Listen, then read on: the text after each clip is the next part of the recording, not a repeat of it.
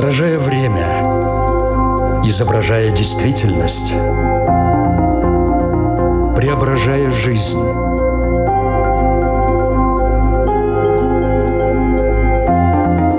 Форма выражения. Программа о том, как мы проявляем себя в этом мире.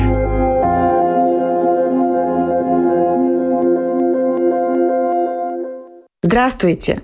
Меня зовут Александра Плотникова – в эфире Латвийского радио 4 программа «Форма выражения». Приветствую вас также, если мы встретились сейчас с вами на одной из крупнейших платформ подкастов. В ближайшие полчаса нас ждет еще одна встреча со своим внутренним критиком. Поверьте, он живет в каждом из нас и часто, увы, без присмотра. Это он говорит нам «У тебя не получится» или «Куда ты лезешь?» Интересно, что многие не видят в этом ничего плохого, утверждая, что это же правда жизни, так называемая объективная реальность. Кроме того, большинство тщательно защищают своего критика, считая, что он и дает тот самый волшебный пинок, который заставляет двигаться вперед. Многие настолько свыклись с тем, что критика – это норма жизни, что даже не замечают, как это отравляет их жизнь. Как же наладить отношения со своим внутренним критиком, чтобы он перестал наносить свои сокрушительные удары? А вообще эти удары в чем выражаются? Обсудим это с экспертом программы «Знакомьтесь», клинический психолог, когнитивно-поведенческий психотерапевт Мария Абелтыни. Здравствуйте. Здравствуйте. Форма выражения – Мария, я вот сказала о том, что мы сегодня встретимся со своим внутренним критиком, но все-таки давайте внесем ясность, кто такой этот внутренний критик. Да, хороший вопрос. Конечно, мы, может быть, так о себе не думаем в разных лицах, но психология, психотерапия, современные направления, которые к тому же научно доказаны, показывают, что все-таки мы находимся в постоянном диалоге сами с собой. И на самом деле не просто у нас там, скажем, только голос критика, у нас там целое собрание в голове. А, я, конечно, попрошу слушателей не пугаться. Это не в том смысле, что мы слышим голоса какие-то инопланетные или еще что-то такое, но мы разговариваем с собой с разных позиций. И то, что мы можем заметить, что у нас есть э, вот этот вот голос критика, который вечно чем-то недоволен, все комментирует таким вот негативным образом, всегда что-то недоделано, недосказано или не вовремя сделано. Это, с одной стороны, критический этот голос, Конечно, у нас есть внутри, я вообще надеюсь, что у нас у всех есть внутри и другие голоса, например, голос такого здорового взрослого, который нас поддерживает, который нас мотивирует так цивилизованно, по-человечески и с таким внутренним уважением к самим себе.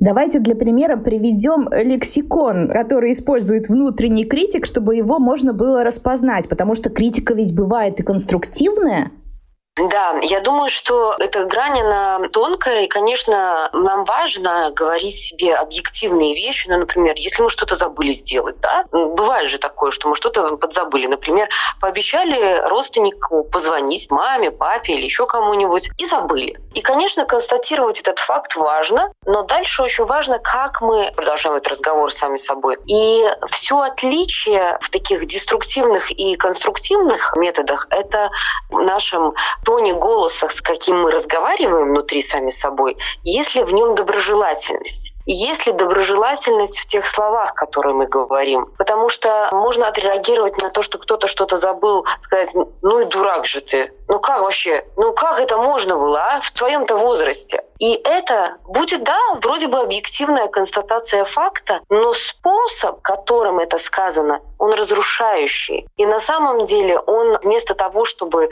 последствия были бы более, не знаю, там аккуратными, э, или запоминали бы, или записывали куда-нибудь, в итоге мы получаем просто испорченное настроение, чувствуем себя какими-то вообще действительно виноватыми, еще неизвестно какими.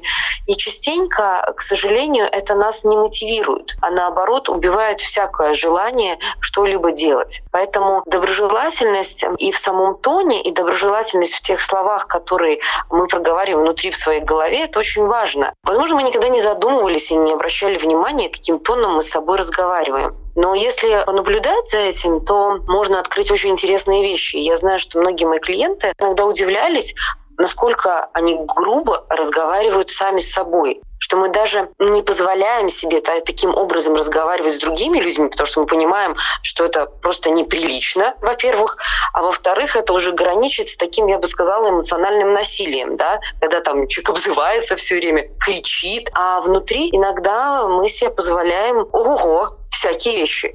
Ну вот вы в самом начале сказали, что в нашей голове живет много разных голосов, и это нормально. Мы говорим про здоровую психику. Есть здоровый э, взрослый, есть внутренний критик и разные другие голоса. А от чего зависит, кто из них доминирует? Я думаю, это зависит от очень многих факторов, но, конечно, это зависит от того, как мы учились реагировать сами на себя. Мы с самого детства, с рождения, мы окружены другими людьми. И мы постоянно друг на друга все реагируют. Вначале наши внутренние голосы, и наши, которые сохраняются до конца жизни, связаны с нашими эмоциями и потребностями. Мы, например, а, можем чувствовать себя расстроенными или радостными, или сердиться. Да? И мы это ну, как бы выражаем в окружающий мир. А дальше окружающий мир на нас как-то реагирует. Вот мы когда радуемся, вот очень важно, как реагируют, например, наши родители или воспитатели, или там учителя, скажем, в школе. Если они радуются вместе с нами, ну, здорово, мы понимаем, что, о, на радость можно реагировать реагировать положительно. А может быть, они нам говорят что-нибудь такое. Ну, что ты тут распрыгалась, тоже мне, стрекоза? Ну-ка иди, лучше займись делом. И мы получаем вместе вот с такой вот реакцией как бы такую инструкцию, что нечего радоваться, нечего радость испытывать, потому что это как-то так даже неприлично, надо идти что-то делать. Если мы получаем очень много таких реакций, и точно такие же реакции могут быть и на, например, испуг, или на тревогу, или на то, что мы там что-то рассердились, соответственно, мы научаемся на это реагировать. А поскольку эмоции э, мы испытываем всю свою жизнь, то даже другие люди могут не видеть, а мы там, например, э, слушаем, не знаю, сейчас радио, думаем, боже мой, что она там такое говорит, да? Мы можем испытывать, например, какое-нибудь раздражение. А дальше проявляется наша реакция внутренняя, она либо с позиции критики, либо с позиции такого вот здорового взрослого отношения, когда мы можем принимать разные эмоции и находить ну, такие хорошие способы, как их выражать. Да. Хорошие способы их выражать это как?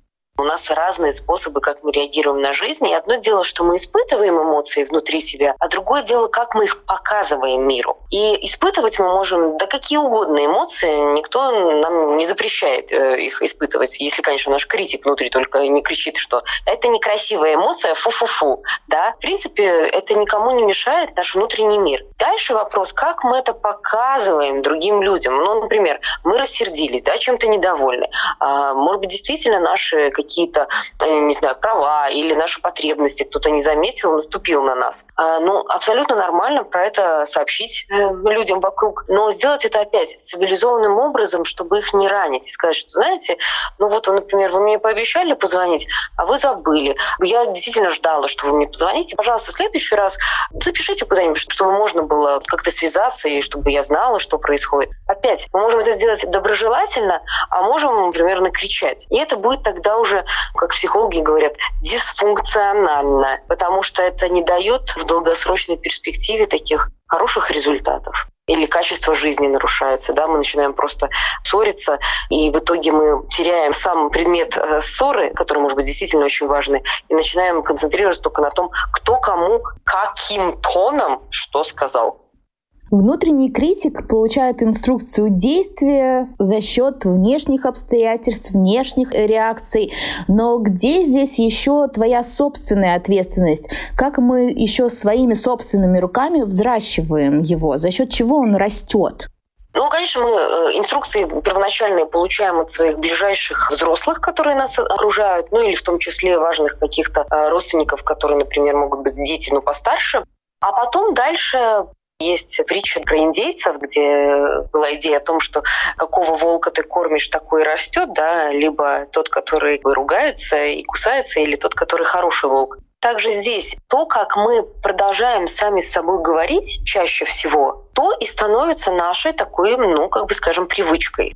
Поэтому, если у нас есть такая привычка себя все время внутренне орать, но само себя подпитывает. Да? Чем больше мы так сами с собой разговариваем, тем больше мы к этому привыкаем как к такой норме, и в какой-то момент это становится таким фоном. Да? Иногда мне люди говорят, что это как такое внутреннее радио, только не такое хорошее, с хорошими передачами, которые вдохновляют, а наоборот какое-то радио, где все время тебя гнобит кто-то, да, на фоне все время жужжит, жужжит, и это становится такой основой самооценки, которую мы все-таки называем такой ущербной самооценкой. Поэтому просто умение переключаться на вот этот канал такого здорового взрослого отношения к себе, где есть самоэмпатия и где есть умение увидеть проблему и найти решение проблемы потому что очень часто критика для самой критики. Это вместо того, чтобы это позволило нам дальше двигаться, решать проблему, извиняться там или что-то менять, мы чаще всего можем просто погрязнуть в таком а, самоуничижительном монологе, уже даже не диалоге. Разрушительная сила внутреннего критика заключается в том, что он э, очень негативно влияет на нашу самооценку или есть еще что-то? Самооценка, да, это важная вещь, и, конечно, от нее мы можем дальше там много разных э, дорожек, как это влияет на нашу вообще жизнь в целом. Но э, если мы все время себя оцениваем плохо, все время себя ругаем, это, конечно, рождает такой внутренний огромный стресс. Да? Иногда даже не нужно стресса внешнего. Никто нас уже не ругает. Вокруг нас прекрасные люди, которые нас поддерживают и говорят, слушай, ну ты такая молодец, ты вообще здорово все делаешь в своей жизни. А мы внутри думаем, да-да, если бы они знали, какая я все-таки вот такая вот никакая. И этот внутренний стресс может порождать такие дополнительные внутренние реакции, когда, ну, на самом деле, это звучит, конечно, абсурдно, но мы начинаем неосознанно защищать сами себя от самих себя. Уязвимую часть, вот эту вот эмоциональную, от вот этих нападок внутреннего критика. И иногда это проявляется в таких, ну, достаточно, опять-таки, не очень-то долгосрочно функциональных действиях. Ну, например, а, мы можем начинать откладывать дела иногда человек говорит, ну я же понимаю вроде, что это важно. А вот как надо взяться за это дело, так я пойду пол протру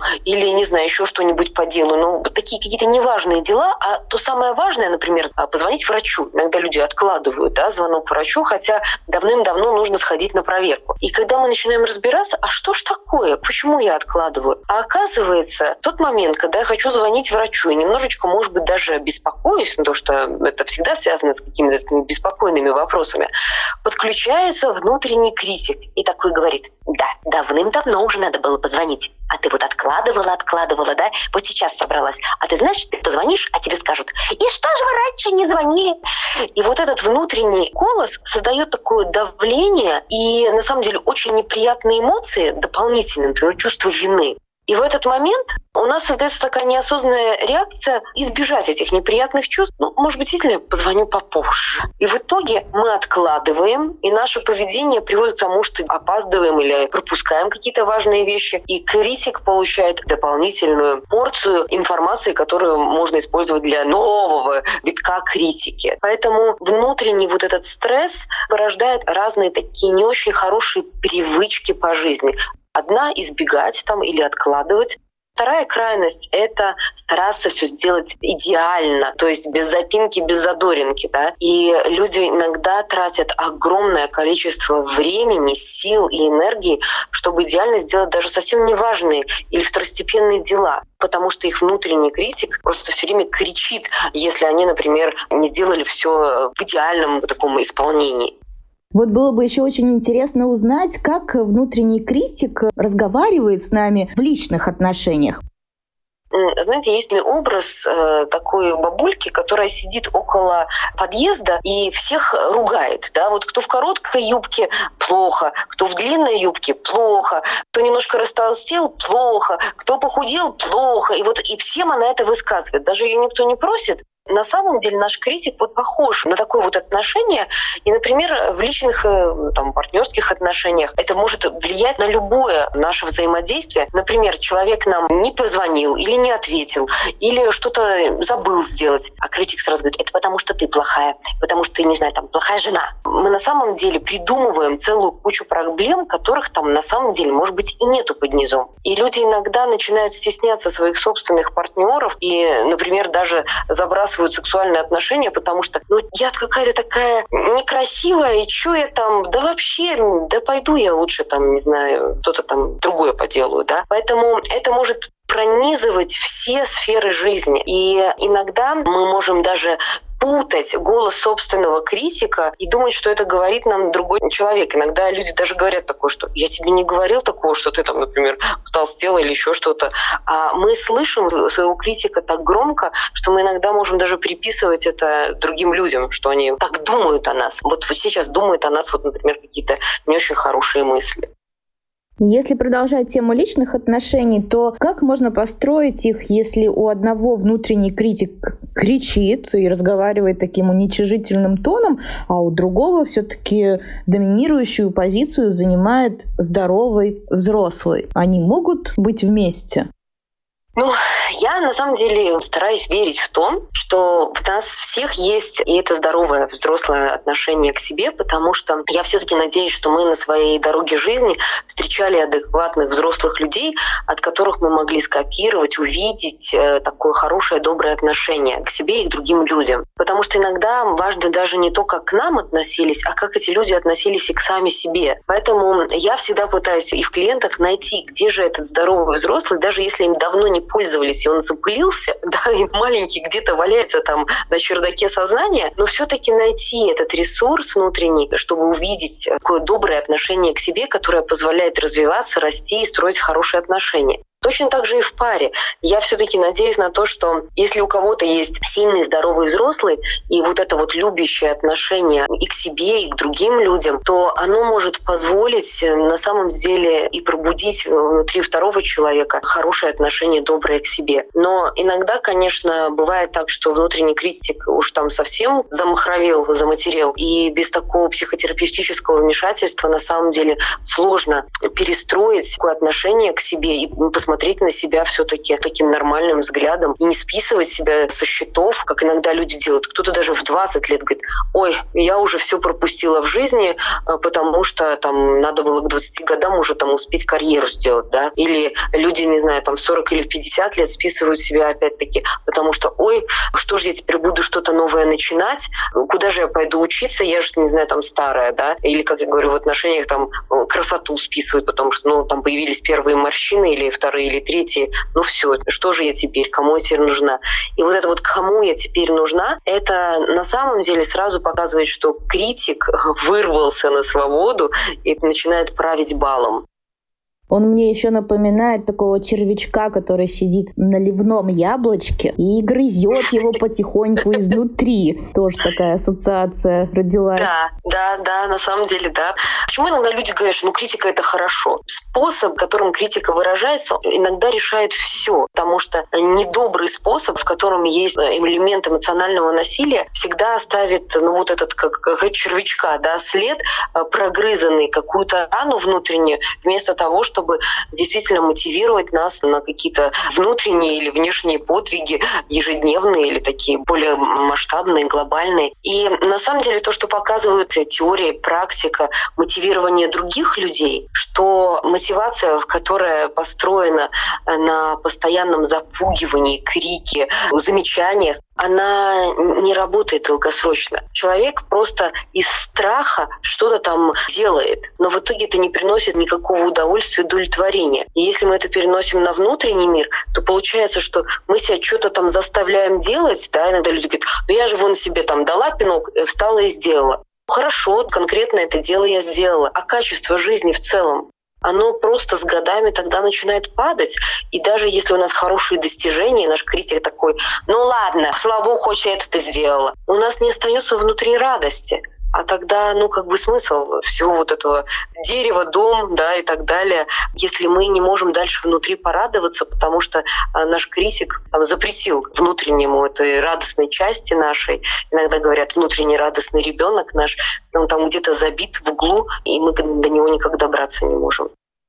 А развитие социальных сетей не создало ли такую благодатную почву для взращивания внутренних критиков? Потому что ты видишь, как живут другие, и можешь очень многое перенести на себя и начать себя, значит, ругать за то, что ты не такой стройный, что ты не столько успеваешь, как другие люди, или ты еще не стал миллионером в свои 23 года. Да, да, да. Ой, ну, конечно, э, внутренние критики, они обожают все, что связано со сравнением, да, это вот любимое дело. Я даже не знаю, стал ли критик больше, потому что сравнивать можно всегда. И, конечно, это очень важно, кто вот э, в социальных сетях, какая наша часть нас э, создала эту нашу ленту. Мы вообще к кому подсоединились? Мы за кем следим? За людьми, которые нас действительно вдохновляют, за людьми, которые показывают ну, жизнь не такой приукрашенной, да, постоянно такой идеальной, а действительно помогают увидеть разносторонность или мы э, включили кого-то, кто показывает очень однобоко какую-то постоянную удачливость, да, и потом сравниваем себя с этим. Поэтому я думаю, что критик, конечно, он может найти в любом месте, а в социальных сетях, конечно, там очень много есть материала, из которого он может черпать новые источники критики. Форма выражения – Напомню, что в эфире Латвийского радио 4 программа «Форма выражения». Мы сегодня встречаемся с внутренним критиком, разобрались, что он из себя представляет. Ну а теперь, Мария, наша следующая задача – научиться договариваться с ним, держать его в рамках, чтобы у него не было вот этой разрушительной силы, о которой мы говорили. Как с ним начать вообще разговаривать? Первый этап — это научиться его распознавать. Да? Но если мы его научились распознавать, то дальше очень важно взращивать вот этот голос здорового взрослого, который будет таким поддерживающим, эмпатичным и который может нам позволить заглянуть даже в самые такие, может быть, страшные уголки нашей личности, чтобы навести там порядок и ревизию, но чтобы это было с такой доброжелательностью. И научиться вот этой доброжелательности — это, наверное, первостепенная задача, потому что мы не можем вообще выключить в своей голове и сделать такую тишину. Мы все время находимся действительно в таком мыслительном диалоге с собой. И поэтому то, что очень важно, чтобы у нас было на что заменить. Да, если мы отказываемся от критика, кто приходит на место? Потому что если никто не приходит, то критик такой, здесь что-то свободное место. Ну-ка, обратно-ка я влезу. Поэтому голос этой доброжелательности, умение замечать и прощать ошибки, в том числе самому себе, да, или же умение мотивировать себя, когда нам очень не хочется вставать и идти делать. Но мы находим добрые слова, как если бы мы нашли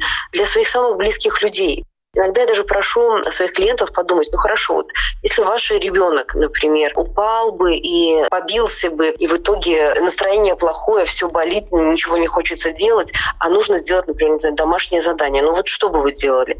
И обычно люди говорят, ну как, ну вначале надо успокоить, посмотреть, действительно, может быть, надо, не знаю, там коленку каким-то веществом промыть, чтобы не болело, да, а потом ну, сказать, ну давай я тебе помогу, давай попробуем вместе сделать, не знаю, твое домашнее задание. И это чаще всего приведет к тому, что ребенок успокоится и такой, а, ну давай, ну если вместе, мне не так страшно. И начнет делать, а потом мы уже знаем, что когда уже начинает получаться, дальше уже сам процесс пошел. Вот похожие отношения нам очень важно развивать к себе, что если у нас что-то не получается, что мы умеем себя успокоить, умеем найти добрые слова, чтобы себя мотивировать и поддержать. И сейчас в психологии, ну, таком в англоязычном пространстве достаточно много есть информации. На английском называется это движение self-compassion, ну, как бы такое эмпатичное отношение к самому себе, самосочувствие, да, так мы можем это перевести. И там достаточно много интересных разработок, как вот этот э, внутренний добрый голос развить и э, после того, как у нас есть вот это вот доброе отношение к себе, мы можем дальше начать ставить границы, рамки критику, говорить спасибо, критик, ты отслужил, пока не было доброй, сильной, взрослой, здоровой части, а теперь здоровая взрослая часть возьмет на себя твою ответственность, которую ты там схватил. Дальше это целый процесс, как научиться быть такими действительно осознанными к тому, что у нас в нашей голове происходит, останавливать вот этот поток критики и так, стоп, а что бы я сказала, если бы это был бы мой самый любимый человек в этот момент? У критика у него есть две ипостаси, то есть что он нам говорит и каким тоном он нам говорит. Здесь надо да. сразу вот по двум рельсам ехать, чтобы все получилось, или можно начать хотя бы с того, что ты меняешь эту тональность, или одно без другого не работает. То есть если будешь другим тоном, но говорить себе все те же такие уничтожающие слова, то ну, это не будет работать. Ну, конечно, если мы себе будем говорить, ой, моя дорогая идиотка, там, или еще что-нибудь, ну, это не звучит здорово. Поэтому важно сразу думать про обе вещи, как мы смягчаем тон и представлять себе, что мы говорим с человеком, которого мы любим. Это парадоксально, но иногда людям очень странно как-то думать о себе, как о человеке, которого я люблю. Но по большому счету это единственный способ, как мы можем ну, начать относиться к себе по-человечески.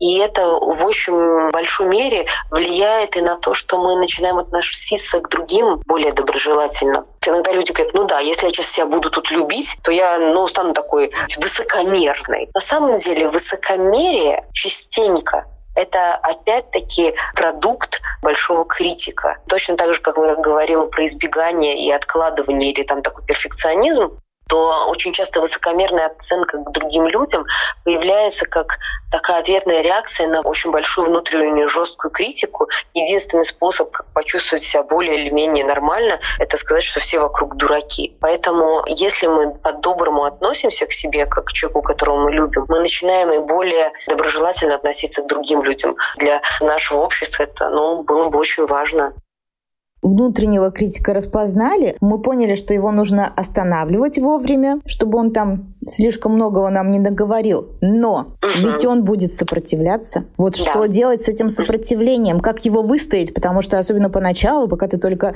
начинаешь этот путь, ну, он может победить. Я думаю, что здесь важно терпение. Окей, каждый раз, когда я все-таки буду замечать, что он опять пробрался, я там сижу и опять себе что-то сыплю на голову пепел, песок или соль или еще что-то на рану, да, Каждый раз, когда я это замечаю, я пытаюсь заменить все-таки на нормальное отношение к себе. И это просто действительно как привычка. Чтобы ее выработать, нужно время и тренировка. Если я это делаю чаще и чаще и чаще, это будет становиться более естественным и более спонтанно начнет получаться. Но без такого терпения, конечно, ну, мы не можем ничего сделать. И на самом деле иногда критик начинает нас критиковать за то, что мы не избавились от него вовремя. Это та же самая критика. Поэтому если мы узнаем в этом тоне такую жесткость, неважно какое содержание, важно опять переключаться на этот доброжелательный тон. Иногда это занимает полгода, иногда это занимает год, чтобы научиться уже автоматически с собой говорить по-доброму. Но мне кажется, это того стоит. Во-первых, сама уже дорога, и даже если я вчера прокритиковала себя сто раз, а сегодня уже 98, уже лучше. А со временем, если это 50 на 50, так вообще уже почти можно начать дышать. И многие люди начинают э, менять свою жизнь к лучшему. Наконец-то звонят этому врачу, когда они миллион раз откладывали, оказывается, все не так страшно.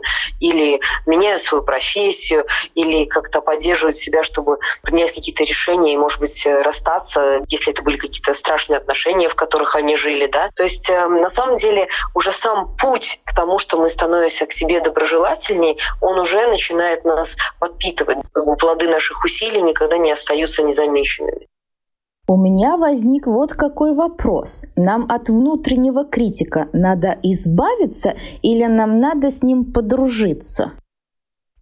Если бы с ним можно было подружиться, мы бы, наверное, подружились. Но критик не хочет дружить, он хочет критиковать. Мы можем... Единственное, иногда, если этот критик э, не превратился в такое ну, уже сильно насильственное такое существо внутреннее, где э, внешнему насильнику и внутреннему ничего, кроме границ, не поможет, да, просто останавливать и все.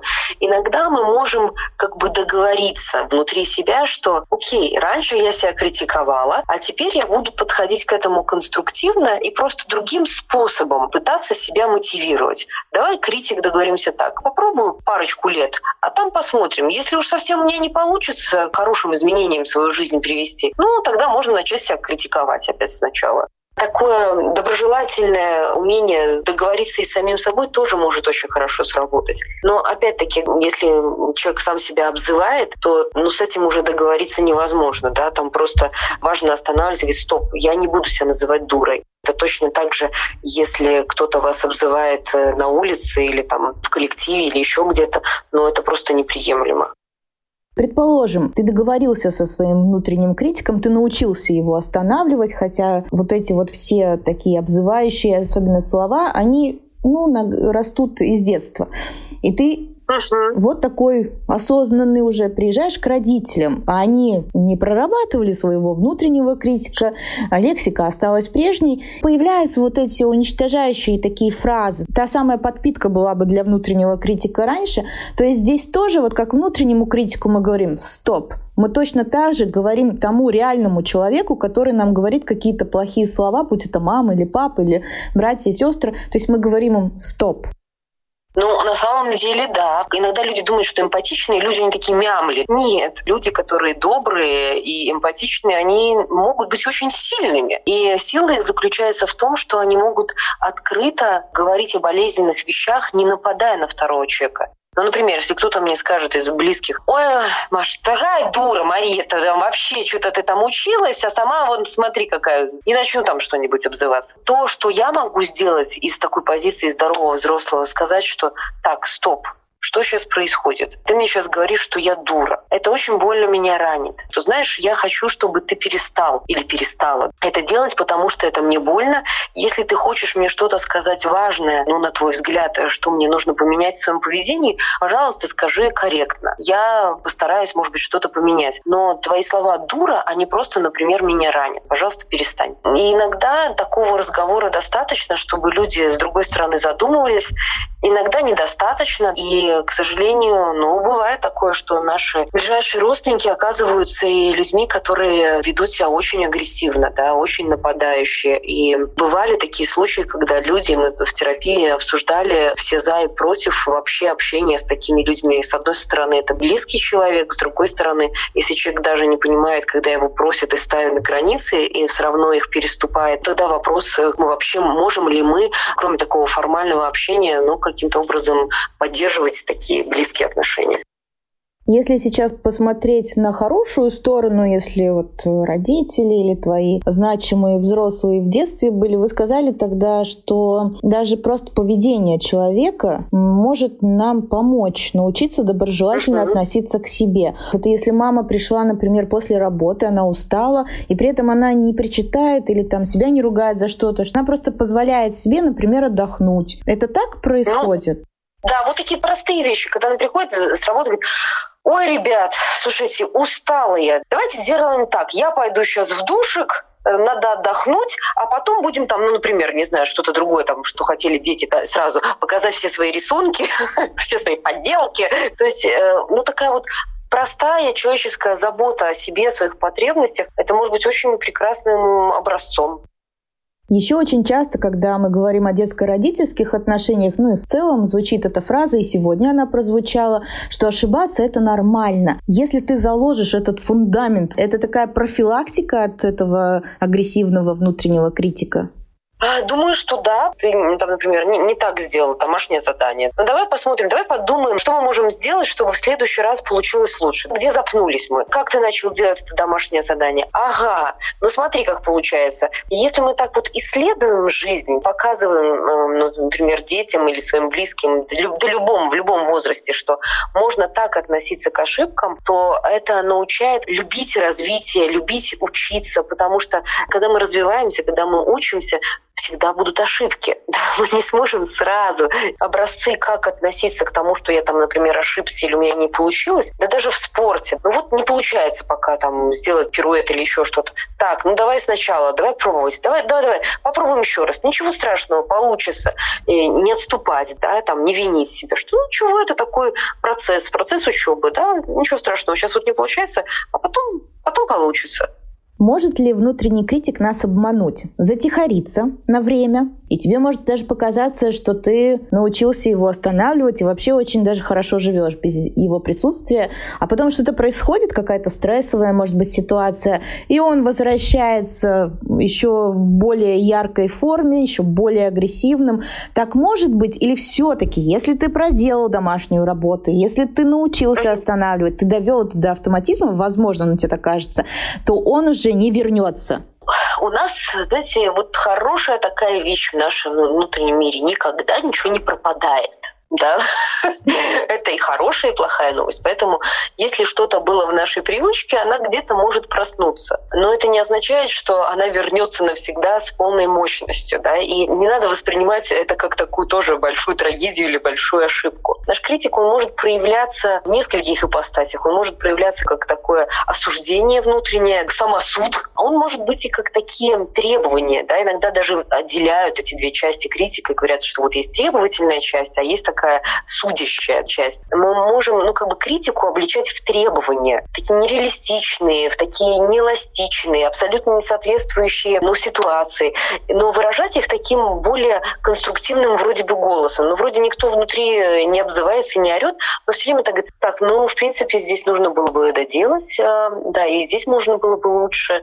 Да, ну, хорошо, конечно, но вот э, получил там в школе девятку, а почему не десятка? Иногда вот это внутреннее отношение, которое у нас развивается, что каждый раз говорим, не, ну хорошо, что я вот сейчас закончил университет, или там хорошо, что воспитала троих детей, а почему не четверых? а почему не второй университет? И где-то есть такая вот ненасытность. Тогда вот это вот самый, наверное, такой хитрый способ критика, как э, подстраиваться под рациональность такую, да, э, потому что всегда же можно лучше. И э, вот это вот, но ненасытность, она его выдает. Потому что если мы живем через такое здоровое взрослое отношение к себе, в нашей жизни будет достаточно места радости, удовлетворению и умиротворению. Таким ярким и, может быть, не таким ярким эмоциям, но которые из такого очень положительного спектра. А если в нашей жизни много критика, то у нас будет много тревоги, разочарований, такой неудовлетворенности. Да, не всегда это там какие-то очень такие тяжелые чувства, но такое все время чувство чуть-чуть что-то что-то не так.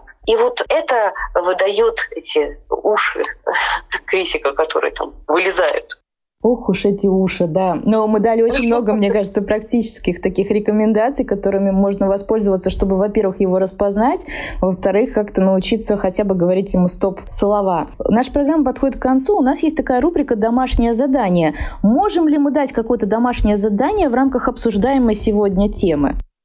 Да, можем, конечно. Ну, например, мы можем дать такое домашнее задание в течение, например, недели каждый вечер смотреть, что мне удалось, и хвалить себя, по крайней мере, за три вещи. А те, кому кажется, что три — это маловато, можно и до десяти поднять это число. Да? Например, люди, которые э, хорошо умеют э, к себе относиться и находить, что получилось, потому что такая благодарность, в том числе и к себе за то, что я сделала сегодня, это важное качество Э, нашего здорового взрослого. Уметь быть благодарным даже за маленькие вещи, которые случились в течение дня.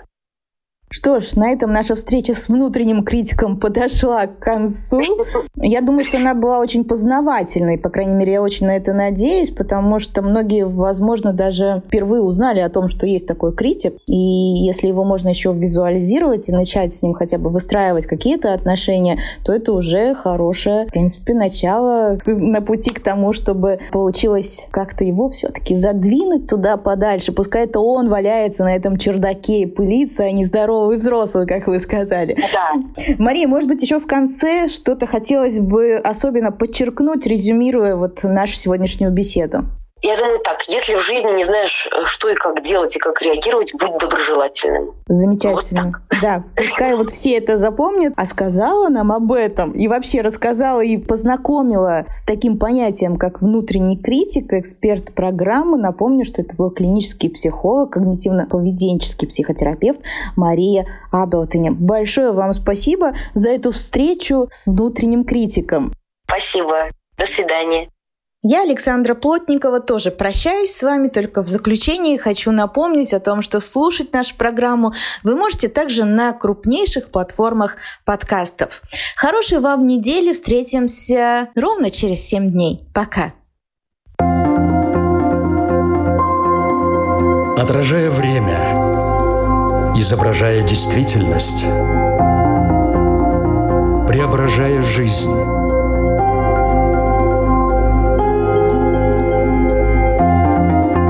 Форма выражения. Программа о том, как мы проявляем себя в этом мире –